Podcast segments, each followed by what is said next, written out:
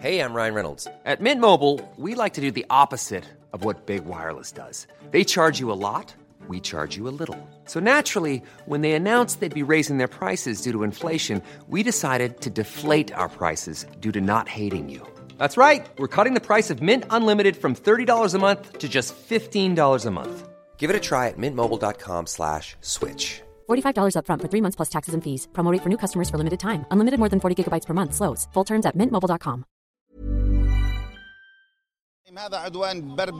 Se trata de una agresión bárbara llevada a cabo por las fuerzas del enemigo israelí contra nuestro pueblo en Jenin. El enemigo sionista intenta trasladar su crisis interna contra Netanyahu a las calles de Cisjordania. 5 de julio de 2023, un día que no olvidarán los residentes del campo de refugiados de Jenin, y es que ese día regresaban por miles a sus hogares en ese campamento donde dos días de operación militar a gran escala de Israel dejaron un duro rastro de destrucción, con, con casas reducidas a escombros y restos de sangre y metralla en calles devastadas. Decenas de personas entraban al campo, un histórico bastión del movimiento miliciano palestino al norte de la Cisjordania ocupada. De los más de 3.000 residentes que huyeron de la violencia después de que Israel emprendiera este operativo militar que dejó al menos 12 palestinos muertos y decenas de heridos. Se trata de operativo de mayor envergadura en Cisjordania desde la segunda intifada entre el 2000 y el 2005, en el que participaron más de mil uniformados y la aviación israelí, con drones y tanques y bulldozers, y en el que, eh, pues de los muertos, la mayoría eran milicianos, pero había también cuatro menores, además de un soldado israelí. Esta última redada, que es la, más grande en 20 años, no es la única. Se basó en décadas de resistencia y desafío militante que solo aumentará con las últimas muertes y destrucción, y se produce en un contexto de recrudecimiento de la violencia en el conflicto Israel-Palestina, marcado por atentados y ataques con cohetes procedentes de Gaza, Líbano y Siria, seguidos de represalias israelíes, ataques con cohetes y incursiones en diferentes zonas de Gaza y Cisjordania que han dejado muertos y destrucción. Esto eh, inició con la brutal incursión de la policía israelí en la mezquita Al-Qaza en Jerusalén en mayo pasado, el tercer lugar sagrado del Islam, y en pleno Ramadán, que provocó condenas de países musulmanes y de la comunidad internacional. Y también el otro elemento del contexto es el gobierno más de ultraderecha que ha tenido Israel en su historia y que vive en este momento al interior una, un conflicto social por diferentes reformas, sobre todo la judicial, por eh, un juicio al primer ministro israelí Benjamin Netanyahu y diversas disposiciones y leyes que están enfrentando a la sociedad israelí. Pero que de dónde viene todo esto y hacia dónde va el conflicto Israel y Palestina. Esto lo vamos a dilucidar en este episodio de Las Claves del Mundo. Bienvenidos todos, los saludamos con mucho gusto. Soy Víctor Hugo Rico, editor de la sección de Mundo del Sol de México, y como siempre me acompaña para dilucidar estos temas de actualidad mi compañero y amigo Yair Soto, coeditor de la sección de Mundo del Sol de México. Yair, ¿cómo estás?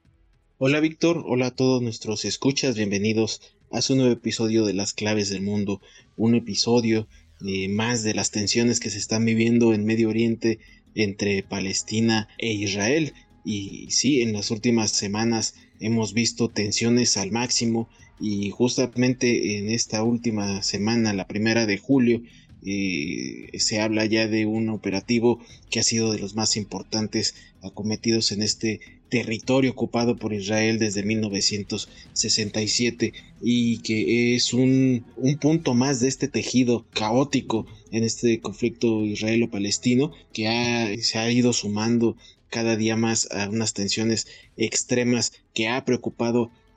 incluso a toda eh, la comunidad internacional, sobre todo aliados de Israel que eh, no han dejado desapercibido el tema, no como si fuera una Ucrania o una nación en donde se veran intereses rusos, no de esa magnitud, pero sí han visto eh, algunas declaraciones en contra de un gobierno que se ha sustentado justamente con el apoyo de Estados Unidos, de Europa, como lo es el gobierno de Israel. Y hemos visto en las últimas semanas estas tensiones, estos enfrentamientos, estos operativos eh, que ya también han ido escalando más allá de los enfrentamientos entre militares israelíes y, guerrilleros o civiles armados eh, palestinos. Hay que destacar que estos enfrentamientos que ya han trascendido a, la misma sociedad, a los mismos civiles, se han incrementado eh, ataques de los palestinos contra ciudadanos israelíes, así como los realizados por colonos de Israel contra la población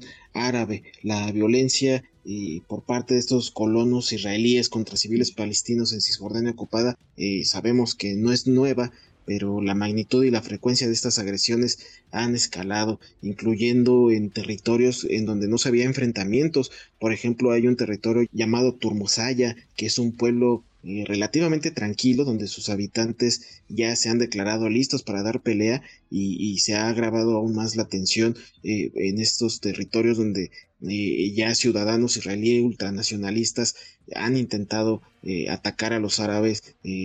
tratando de extender estas tensiones bélicas en los territorios. desde comienzos de, de este año, la violencia ya ha causado al menos 190 palestinos muertos 26 de, origen de Israel y también eh, se hablan de una ucraniana y un italiano según un recuento de, fuentes oficiales. Y estas estadísticas incluyen del lado palestino tanto a combatientes armados como a los civiles, eh, como ya lo, lo mencionabas, Vic. Entonces es un tema que evidentemente ha ha alarmado a varias agencias de ayuda de las Naciones Unidas o de otras organizaciones no gubernamentales por la escala de esta operación militar que según eh, el gobierno de Israel concluyó dos días después esta operación en, en Jenin, pero Netanyahu ha hablado de que va a continuar eh, los operativos antiterroristas luego también de estos ataques. Nuestras fuerzas han entrado en el nido de los terroristas en Jenin. Están atacando a los terroristas, están arrestando a los fugitivos, están destruyendo los centros de comando y confiscando armas considerables. También están destruyendo laboratorios en una escala casi industrial para producir explosivos, bombas y dispositivos diseñados para asesinar a ciudadanos israelíes. Y en primer lugar, el alto comisionado de la ONU para los Derechos Humanos eh, aseguró que estas fuerzas israelíes están recurriendo eh, en sus operaciones militares en Cisjordania a tácticas propias de contextos de guerra y advirtió que eh, el uso de bombardeos en zonas ocupadas puede incluso equipararse con homicidios intencionados que en su caso estarían considerados como un crimen de guerra dentro del tratado funcional de la, del Tribunal Penal Internacional. Y esta operación que como lo mencionas Vic involucró drones eh, a cientos de tropas y, que fue de las más grandes en los últimos años ha provocado la evacuación de miles de personas aproximadamente 3.000 personas de un campo de refugiados ahí en Jenin. Eh, la portavoz de la oficina humanitaria de la ONU Vanessa Hueguín mencionó que los daños a la infraestructura eh, causados por estos ataques aéreos han cortado la mayor parte de agua y, de electricidad en los campamentos, mientras que la Media Luna Roja Palestina eh, confirmó que fueron cerca de los 3.000 personas que tuvieron que evacuar por esta situación de, violencia y la Cruz Roja también dijo que estaba extremadamente preocupada por la alarmante intensificación de estos enfrentamientos y la incursión israelí en Jenin, mientras que la OMS y Médicos Sin Fronteras también expresaron su, preocupación por el, sobre todo por el acceso para la atención de heridos y la población afectada eh, por, los bombardeos. Y también la, portavoz eh, de la OMS Christian Lidenier agregó que eh, las restricciones que se impusieron eh, por parte de las fuerzas de Israel implicaban que los primeros en responder no podían llegar a los heridos críticos dentro de los campamentos y también la portavoz de Médicos Sin Fronteras dijo que estas excavadoras militares habían destruido las carreteras de acceso eh, que conducían al campamento, lo que hacía casi imposible que las ambulancias llegaran a los pacientes. Entonces es un tema de que preocupa a la comunidad internacional, a las ONG, debido a la escalada de, agresiones de Israel, en donde en tema bélico, pues eh, no, no reciben apoyo exterior estos grupos armados eh, que son eh, pues, también acusados de terroristas por la comunidad internacional, pero que sí se ve, digamos, un poco tendencioso el tema del respaldo hacia Israel o de alguna manera guardar silencio para que no pues, siga este tema de, de violencia israelí.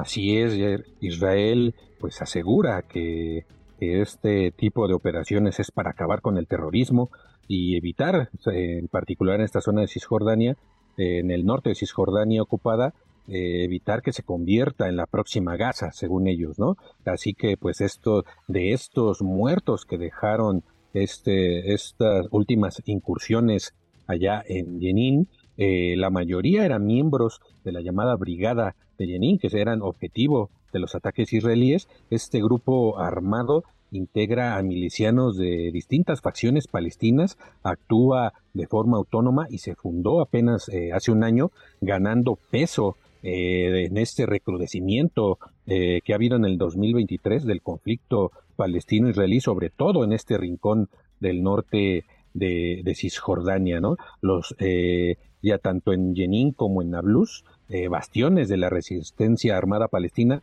la circuncisión,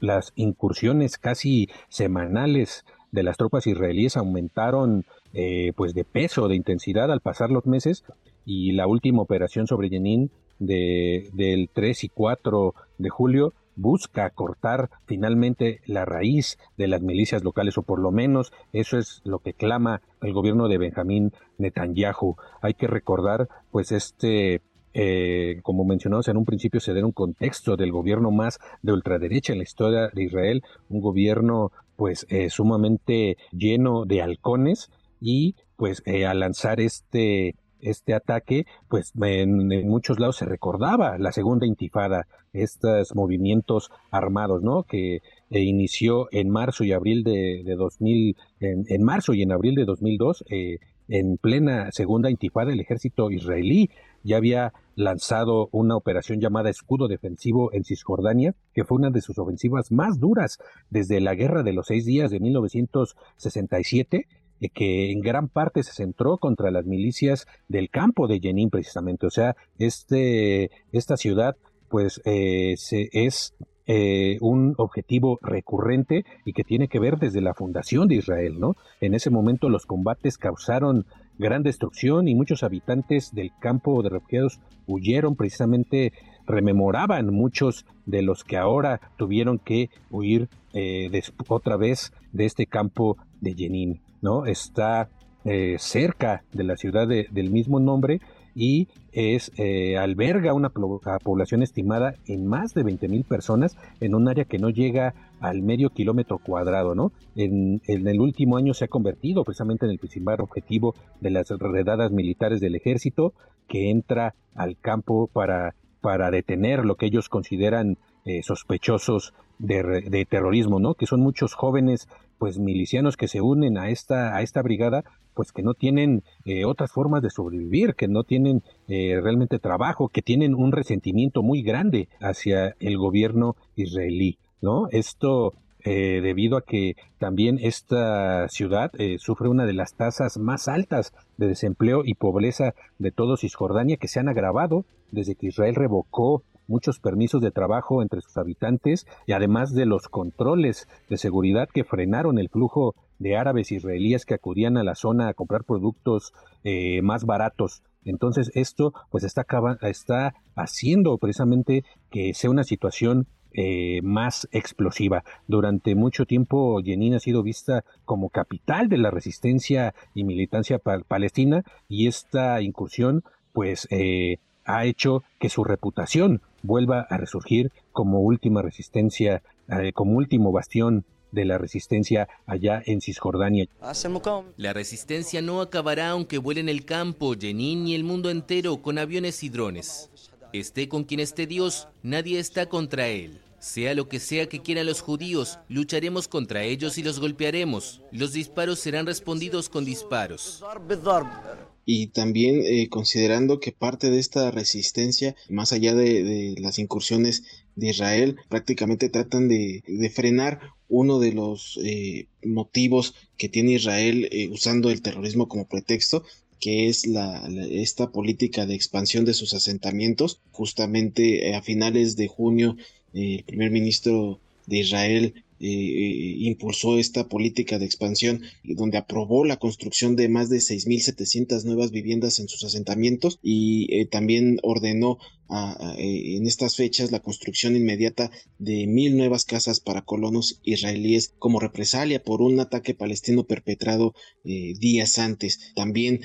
justamente días antes se había aprobado la construcción de más de, de 5.700 nuevas viviendas de las cuales 800 eran de forma definitiva y las restantes iban a ser de manera parcial. La autorización de estas viviendas, sumada a la aprobación de las más de 7.300 casas a comienzos de este año, elevó la cifra a un total de 13.000. La cantidad aprobada en 2023, estos son datos de la ONG Peace Now, y una cifra récord eh, luego de que eh, la, cifra más elevada fue registrada en el 2020 con 12.159 viviendas. Entonces estamos considerando que el 2023 ha sido el impulso de construcción de asentamientos más elevada en el contexto de esta tensión. Estamos hablando de un aumento de casi de 300% respecto a el año pasado y cuando eh, justo cuando el, el, gobierno que está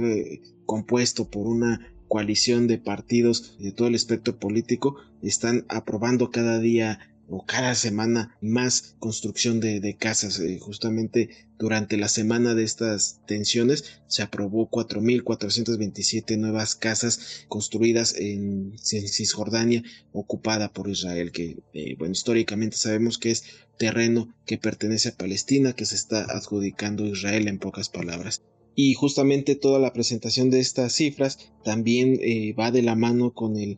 contexto de que el gobierno diera luz verde a una reducción de trámites que acelera el proceso de aprobación y de construcción de estos asentamientos en los territorios ocupados y, y que formalizara también el traspaso de competencias a la planificación de estos asentamientos de Cisjordania a un departamento dentro del Ministerio de Defensa controlado eh, por el ministro de Finanzas que a su vez es controlado por un ultranacionalista eh, fiel aliado de Netanyahu. Este tema pues también ha causado tensiones en la comunidad internacional. Fue cuestionado en el Consejo de Seguridad y su embajador de Israel ante las Naciones Unidas eh, comentó durante una sesión de este Consejo que su país no va a detener por ningún motivo la construcción de estos asentamientos. Entonces la ONU y otros países, incluido Estados Unidos, que es el principal aliado de Israel, insisten en que eh, para alcanzar una solución de dos estados a, este conflicto palestino-israelí se deben de detener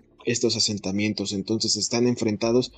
justamente en un, eh, eh, en un tema de estira y afloja en el que Israel por ningún motivo va a, ceder y entonces sigue aumentando las tensiones en la comunidad internacional y sobre todo con sus aliados, Vic. Sí, incluso se habla ya de un apartheid israelí. Esto pues ha sido un duro golpe diplomático y político para el gobierno israelí que ha criticado a quienes han eh, comparado a lo que está haciendo Israel en Palestina con pues lo que hizo el gobierno de Sudáfrica por décadas allá en su país con la segregación racial, ¿no? Esta analogía del apartheid israelí, pues compara el trato dado eh, precisamente por Israel a los palestinos con eh, lo que hice, eh, con el con lo que experimentaron pues los ciudadanos negros o no blancos durante la era de la segregación racial en Sudáfrica durante el contexto pues de, de este gobierno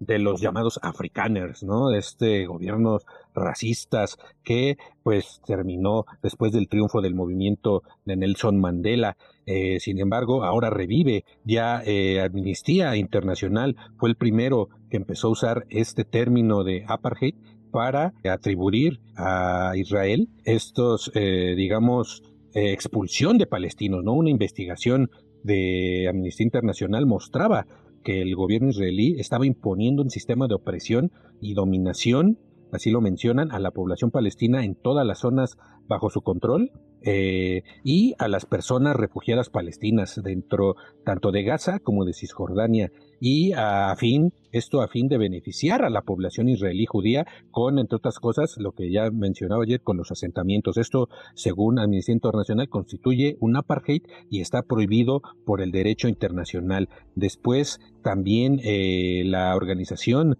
de las Naciones Unidas utilizó este mismo eh, este mismo nombre, el relator especial de la ONU desde el 2022, eh, se refirió a la situación de los derechos humanos en territorios palestinos ocupados desde 1967 y denunció que en estos enclaves existe un sistema jurídico, así cito, y político dual profundamente discriminatorio que privilegia a los 700.000 colonos judíos israelíes que viven en los 300 asentamientos ilegales israelíes de Jerusalén Oriental y Cisjordania. Esto eh, le mencionaba como un apartheid moderno. Esto pues ha sido duramente criticado por el gobierno israelí, se ha defendido, ha acusado de antisemitismo a estas instancias y a todo aquel que ose criticar pues sus políticas y todos, este, tanto sus incursiones militares como esta política de asentamientos irregulares, a quienes estén en contra, inmediatamente los critican como antisemitas. Inclusive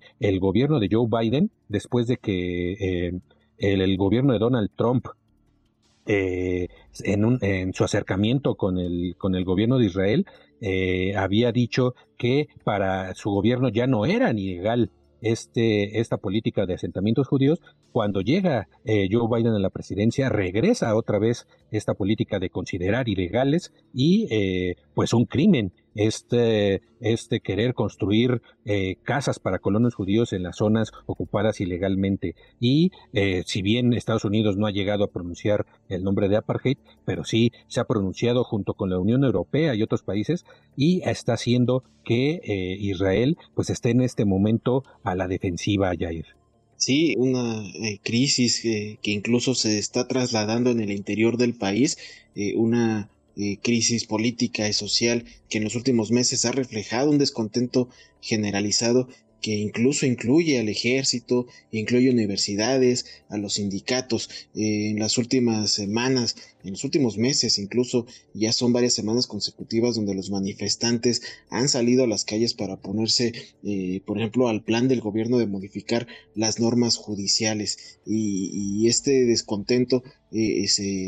pues precisamente por esta ley judicial se intensificó luego de que Netanyahu despidiera a su ministro de defensa que había criticado este plan por causar agitación al interior del ejército y también la agitación en las calles. Eh, eh, y tras una huelga nacional que paralizó varios servicios, eh, Netanyahu anunció que se aplazaba esta legislación judicial para permitir las negociaciones y un posible acuerdo entre la su coalición gobernante y los partidos de oposición. Y sin embargo ante este acuerdo los manifestantes se mostraron bastante escépticos y siguieron eh, tomando las calles. Entonces esta coalición de, de gobierno de Netanyahu eh, que es eh, la más conservadora y de derecha desde un punto de vista religioso en la historia del país, afirma que el Poder Judicial se ha eh, concedido a sí mismo una mayor autoridad a lo largo de los años y ahora el gobierno también sostiene que la Corte Suprema no es representativa de la diversidad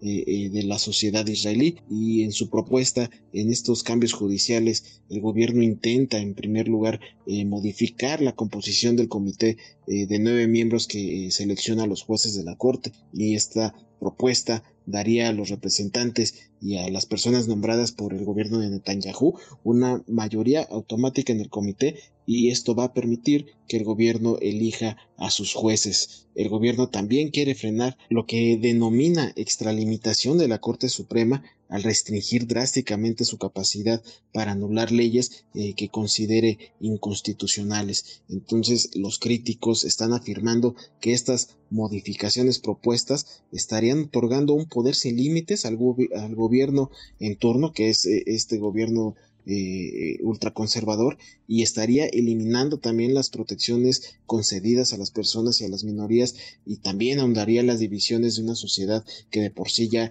está fracturada. Entonces temen que Netanyahu, que está siendo juzgado por corrupción, pueda utilizar los cambios para liberarse de sus problemas legales que incluso en un anterior gobierno le costaron el puesto y ahora que el año pasado ganó las elecciones en Israel tuvo que ir en coalición con estos movimientos de extrema derecha ultraortodoxos para volver al poder y juntos de la mano estar construyendo esta ley judicial a modo precisamente para evitar castigos, eh, prisión o multas por estos temas de corrupción, Vic. Así es, y ya nada más para cerrar este podcast eh, sería eh, tema para otros podcasts, lo veremos próximamente. Eh, Israel no solo tiene problemas con Palestina, también al interior, sino también pues con su acérrimo enemigo que es Irán, donde también han escalado las tensiones y que ha hecho a Israel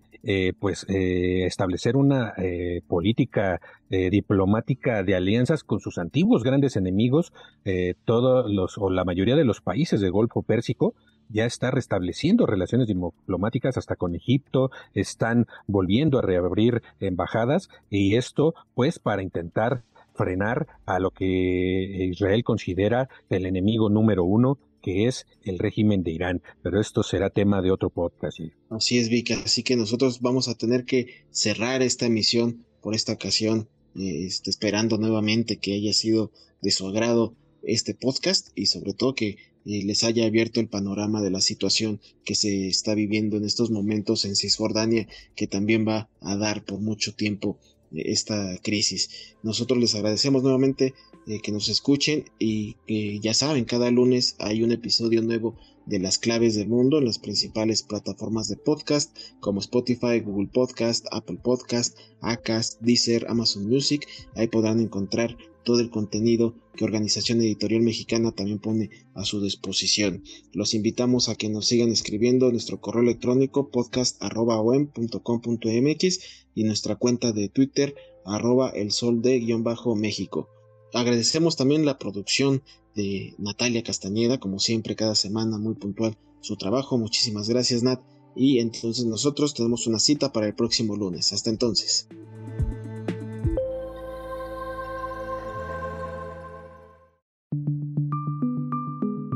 Es una producción de la Organización Editorial Mexicana.